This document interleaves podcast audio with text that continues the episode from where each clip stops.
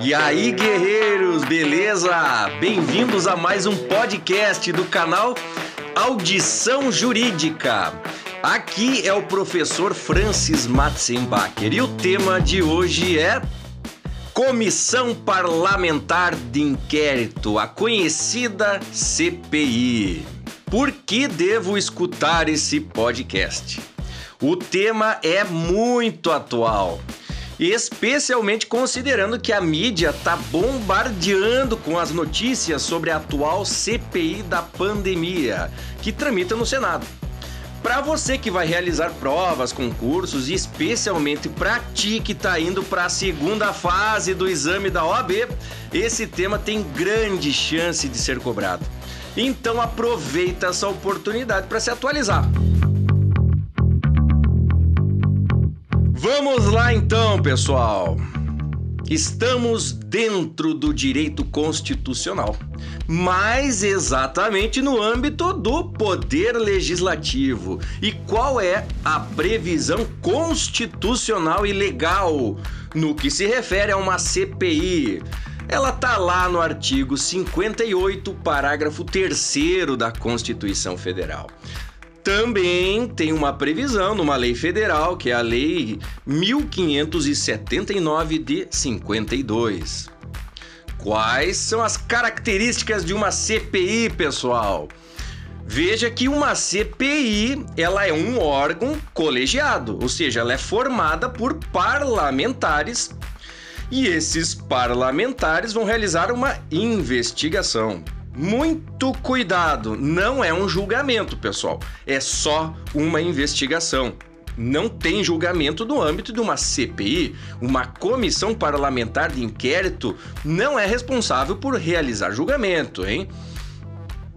É uma das funções típicas do poder legislativo, ou seja, aquela função de fiscalizar as atividades no âmbito de uma administração pública, né? Então ela vai fazer uma fiscalização. Então ela está dentro de uma atribuição do próprio poder legislativo.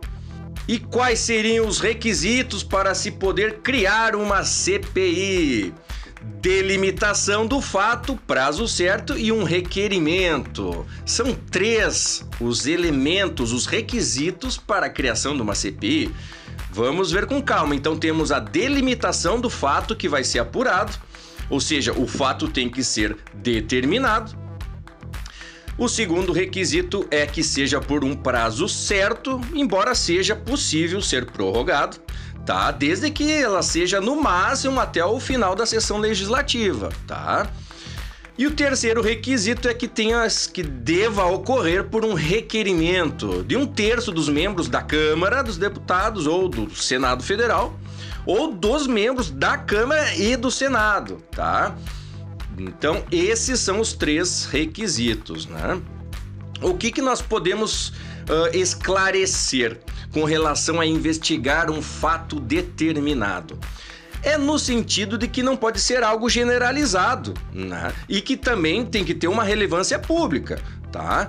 Com o detalhe de que não pode investigar fatos privados. Não é esse o objetivo de uma CPI. Tem que ser algo que tenha relevância pública. E quando for uma CPI no âmbito federal, ela deve ter uma repercussão nacional. Quando for uma CPI no âmbito estadual, ela deve ter um interesse regionalizado. E quando for uma CPI no âmbito municipal, ela deve ter o seu interesse local de demonstrado. Detalhe, pessoal, se fala em fato determinado, uh, com uma, uma especificação do que vai ser investigado, Agora, é possível ter uma ampliação do objeto da CPI, né? Claro, tem que ter conexão com o fato principal.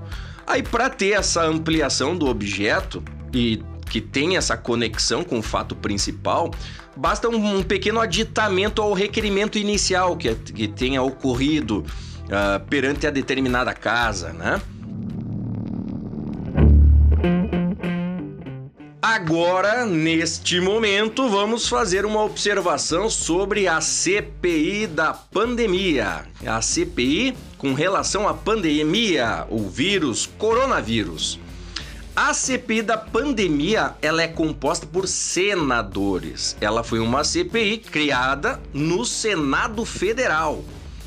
E qual é o fato determinado dessa CPI da pandemia? Qual foi a delimitação?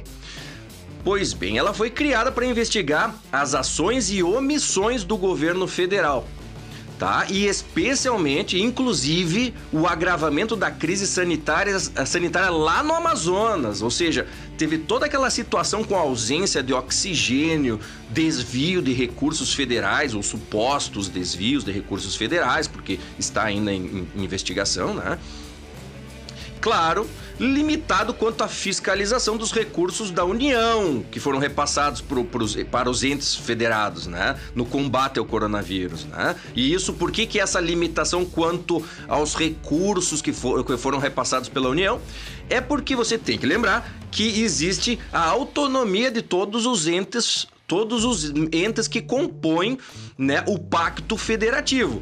Né? Então, como existe essa autonomia, por exemplo, a União tem autonomia, os Estados membros e o Distrito Federal possuem autonomia, os municípios possuem autonomia, então se respeita essa autonomia, né? E aí, então, fica limitada, quando é uma CP no âmbito federal, fica limitado às questões que têm interesse nesse âmbito, tá?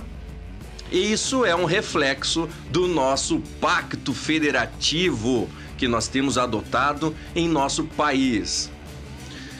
E com relação ainda à CPI da pandemia que está acontecendo no Senado, está em tramitação, ela tem um prazo certo, ela foi delimitada, tá? Ela teve a sua instauração em 27 de abril desse ano de 2021 e ela ficou prevista para terminar a 7 de agosto de 2021, tá? Lembra que pode ter uma ampliação Pode haver uma ampliação, uma prorrogação, mas tem que respeitar o final da legislatura, tá, pessoal? Então, com relação à CPI da pandemia, era o que nós tínhamos a comentar, com a observação de que essas informações são oficiais e foram extraídas da página do próprio Senado Federal, tá, galera? Seguindo, o que mais podemos falar, conversar sobre CPI. Existem algumas proibições. Uma CPI, ela não pode fazer tudo, tá? E o que, que nós podemos relacionar como importante daquilo que é vedado, daquilo que é proibido a uma CPI? Bom, ela não pode determinar busca e apreensão domiciliar, ou seja, ela não pode violar domicílio, isso é uma reserva de jurisdição. Só o poder judiciário pode dar essa determinação, tá? Ela também não pode decretar medidas acautelatórias, como eh, determinar uma hipoteca, sequestro de bens, isso é, é, do judiciário, isso, tá? Também não pode determinar uma interceptação telefônica, que vulgarmente é conhecido como grampo, né? Isso ela também não pode fazer não pode decretar uma prisão cautelar, como por exemplo, decretar uma prisão preventiva de alguém, não pode fazer isso. Claro que se for uma situação que ocorra em flagrante, aí pode ocorrer essa prisão, se for em flagrante, porque lá no Código de Processo Penal diz que qualquer um do povo pode realizar uma prisão em flagrante. Então qualquer pessoa. Então essa situação de prisão em flagrante até poderia, tá? Seguindo, o que mais é proibido para uma CPI? Por óbvio que ela não pode violar direitos e garantias fundamentais. Ela tem que respeitar nossa Constituição Federal. Todos devem se submeter aos ditames da nossa Carta Magna. Né? E o que, que nós podemos citar aqui como, como exemplo? Ela tem que observar o direito de, de assistência de advogado por parte do indiciado, do, da pessoa que está sendo investigada.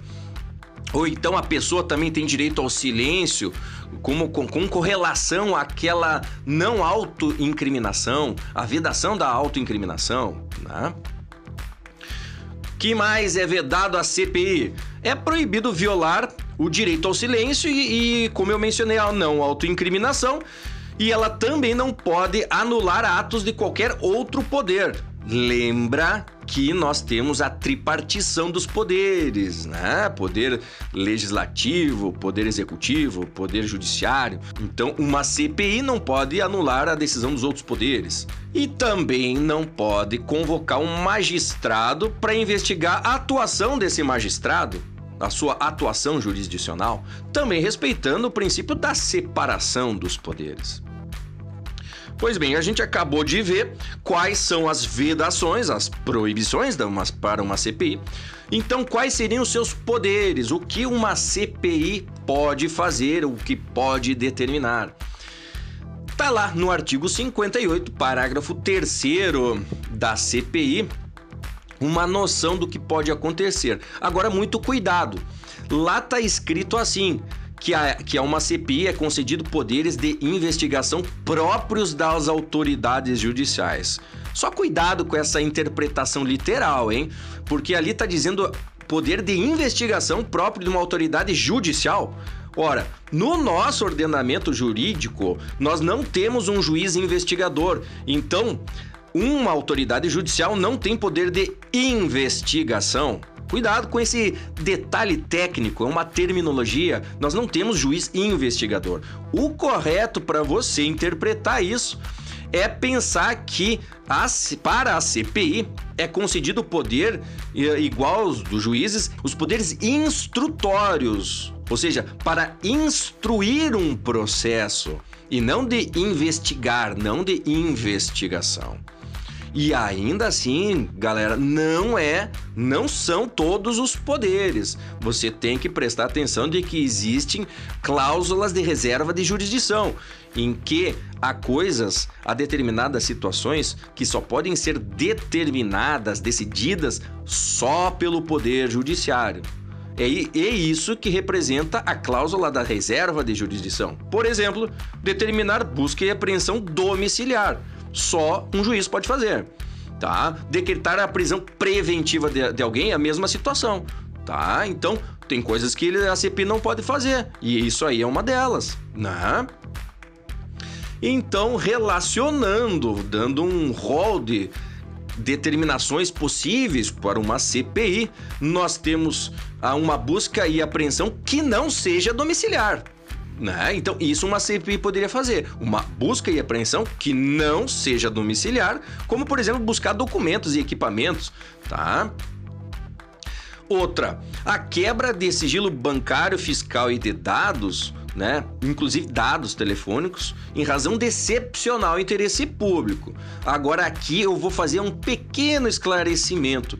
Quando a gente fala de dados telefônicos, nós estamos falando de meros registros no tempo de ligações que ocorreram, registros de ligações que foram feitas. Não se trata da, da conversa em si que esteja acontecendo, não é da comunicação que esteja em andamento. Ou seja, não é grampear, não é fazer aquela, aquele famoso grampo que na, na, na, vulgarmente é conhecido como um grampo. Não é isso tá? É para obter os dados históricos, tá? Então isso uma CPI pode fazer. Ela pode determinar um, eh, a quebra de sigilo bancário, fiscal e de dados como os telefônicos, mas seriam os dados históricos que já aconteceram, não a conversa em si que esteja em andamento, tá?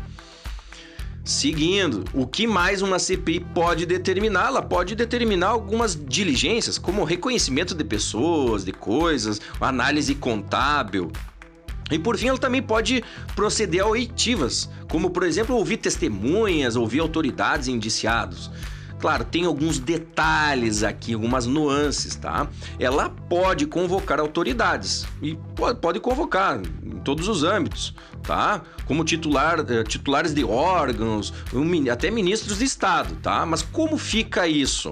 Tem alguns detalhes aqui que você tem que saber. São curiosidades interessantes que podem exatamente vir na sua prova.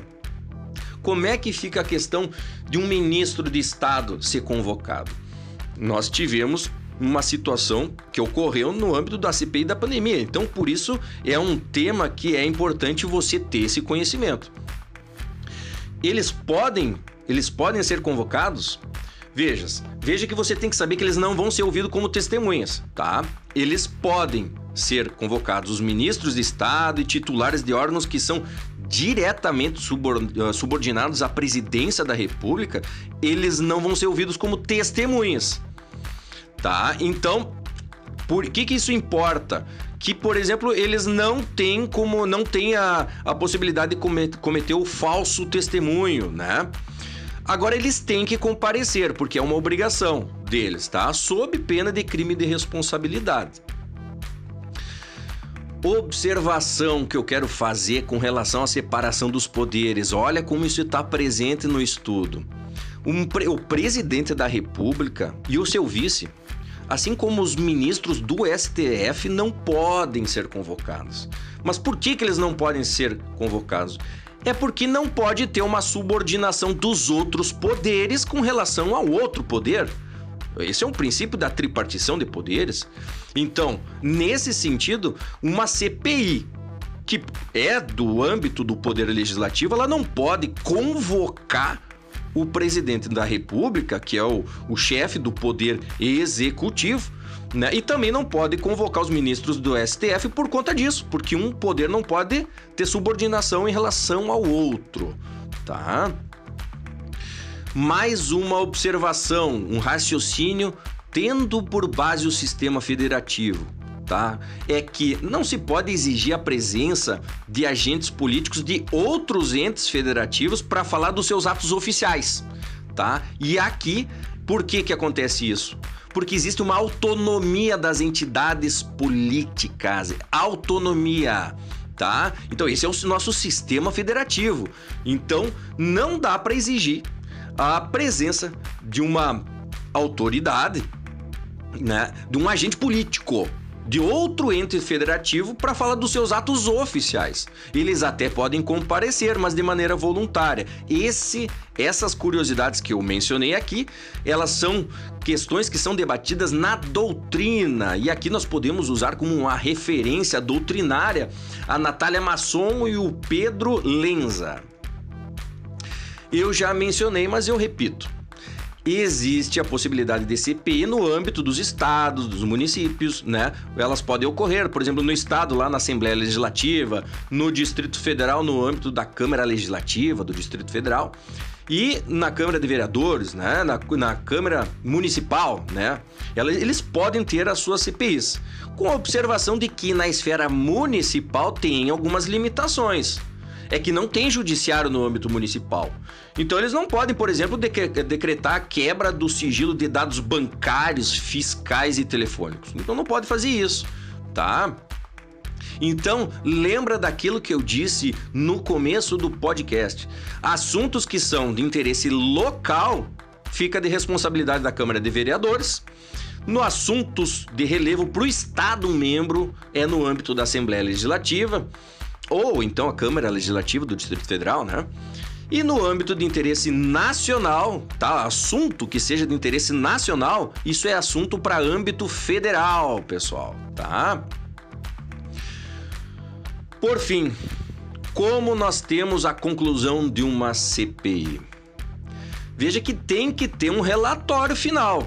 Tá? Até se admite relatórios parciais, tá? Mas tem que ter a produção de um relatório.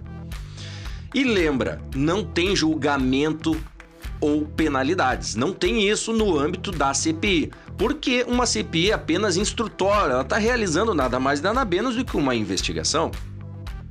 O que se faz por fim mesmo é encaminhar isso ao Ministério Público ou então ao Advogado-Geral da União para eventual responsabilização, seja civil, seja criminal, enfim. Mas não ocorre um julgamento no âmbito da CPI, são apenas apuração de fatos determinados. Bom, pessoal, então, esse era o nosso tema de hoje, a Comissão Parlamentar de Inquérito, a CPI, e o assunto é muito atual porque está na mídia.